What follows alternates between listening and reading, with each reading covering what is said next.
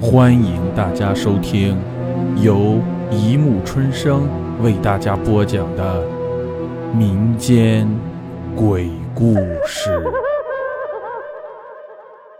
第六十四集：恐怖的小镇。醒醒！我听见大吴的声音。呃，我在哪儿？睁开眼睛，我发现我睡在一张很大的床上。大吴在我身边坐着。我努力回忆，昨天我和大吴骑着自行车来到一个小镇，我们决定在一家旅馆过夜。但是走进旅馆，我们就闻到了一股很奇怪的气味。只几十秒，后来的记忆就是一片空白了。唉，这是怎么回事？我揉了揉眼睛，大脑昏昏沉沉的。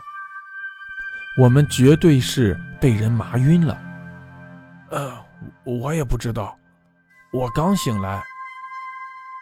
大吴的眼神透出一种不知所措。我们用了十分钟才完全清醒过来。这是一间很奇怪的房间，到处都是乱七八糟的图画，看不懂是什么画。空气里弥漫着一股浆糊的味儿。这房间没有门，我们几乎同时惊呼。四面都是墙，亮光。是从一扇天窗透进来的，至少我们知道现在是白天。我们开始设法离开这里。我们到处寻找，连老鼠洞都翻开了，可是都是徒劳。最后，我们决定从天窗出去，这是唯一的办法。我和大吴都把 T 恤撕成条捆在一起，这就成了很结实的绳子。大吴先踩着我的肩膀出去了，而后我也离开了。外面是一片野地，一个人也没有，只有一条被人踩出来的很不明显的路。不容多想，我们。就顺着他走了，大约走了五百米，一个小镇。我们仔细辨认，没错，就是昨天晚上我们到的那个小镇。其实不能把它叫小镇，因为此刻我们眼前的镇子，居然一个人也没有，路面都是黄泥。没有一个人的足迹，除非昨天下了雨，要不然这是很难解释的。但是镇上的房屋又都很整洁，不像是没人住的样子。费了好大劲儿，我们终于找到了昨天那家旅馆。我们的车子还是像昨天一样停在门口，虽然是大白天。但这一切的确令人毛骨悚然。我们决定马上离开这儿，马上。骑着自行车往北走，一片森林，那条路好像被什么怪物咬断了似的，突然不见了。往回走！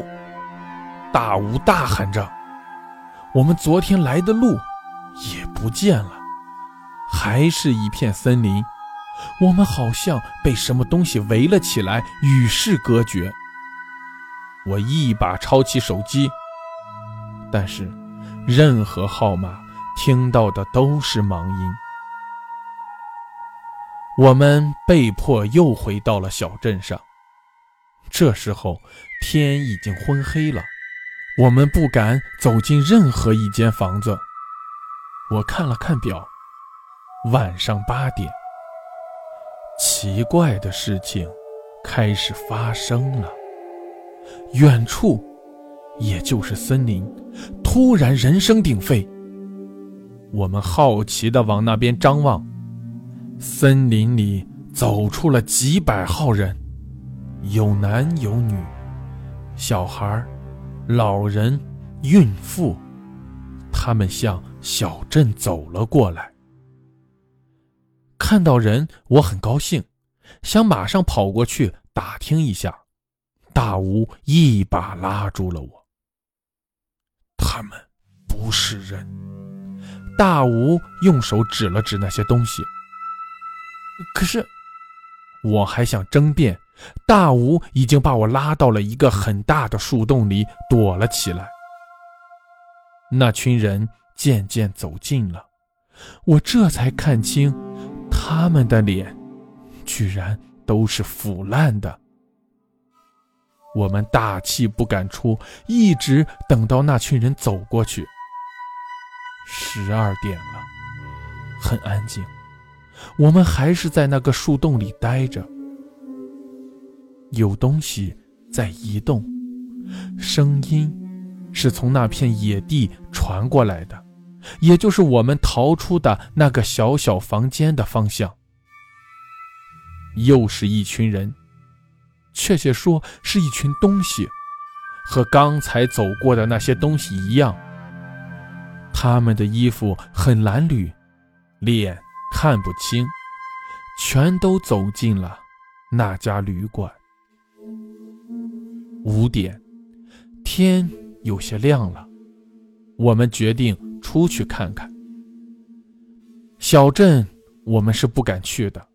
我们到了昨天被困的小房间，这才看清，原来地上有很多这种小房间。那些人。很可能就是从这里出来的。这些东西活像一个坟墓，坟墓？难道这些人是像我们一样被活埋在这里，然后变成那样子的？我们不敢多想，马上又回到了那个树洞。早上八点，天已经全亮了。小镇里什么动静也没有。我们正在发愁如何逃离这里时，森林消失了。大吴和我几乎同时发现道路又出现了。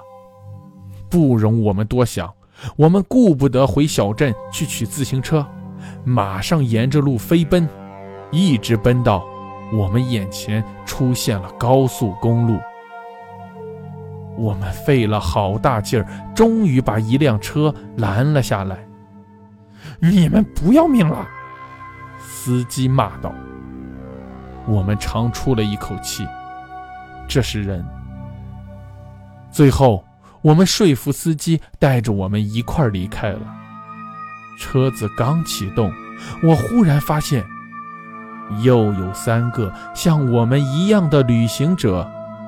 骑着自行车，向那个小镇的方向去了。